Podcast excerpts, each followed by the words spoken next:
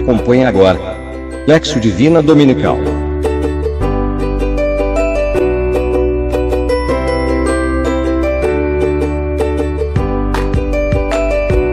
Realização Cristonautas Brasil.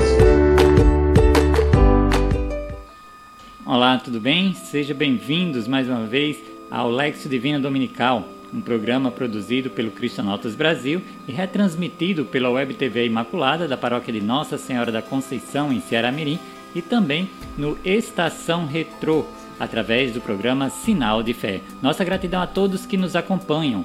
Hoje é domingo, dia 17 de outubro de 2021 e celebramos o 29 domingo do tempo comum. O texto bíblico a ser refletido será o de São Marcos, capítulo 10, versículos do 35 ao 45. E o roteiro foi elaborado pela Risoneide Vitor de Ceramirim, no Rio Grande do Norte. Leitura. O que diz o texto? Nesta passagem, o evangelista vem nos mostrar o momento em que os filhos de Zebedeu se aproximaram de Jesus para lhes fazer um pedido. Jesus, dando-lhes liberdade, perguntou o que eles queriam que ele fizesse. João e Tiago pediram para que Jesus concedesse que eles, na sua glória, sentassem-se, um à sua direita e o outro à esquerda.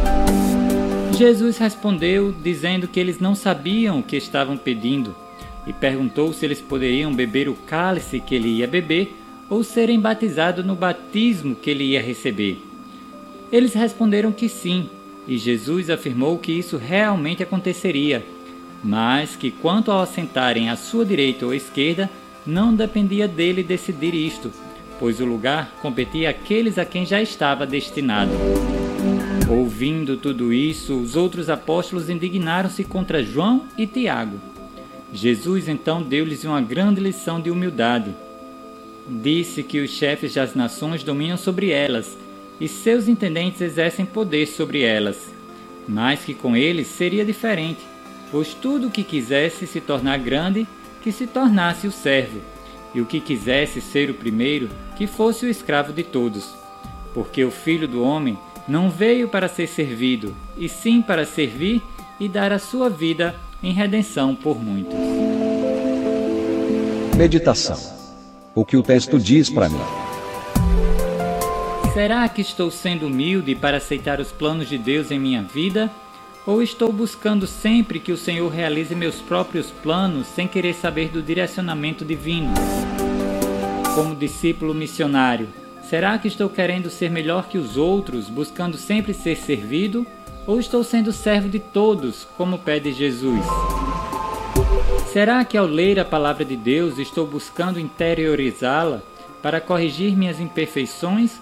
Ou ao lê-la ou ouvi-la, só acho que serve para meu próximo, jamais para mim? Oração. O que digo a Deus?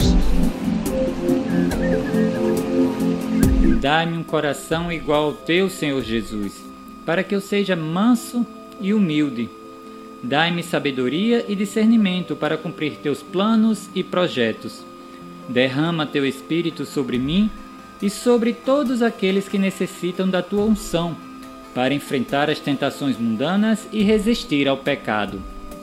Faz-me teu servo fiel, ensinando-me a amar meu próximo com as suas limitações, buscando servi-lo no que for necessário. Contemplação como interiorizo a mensagem.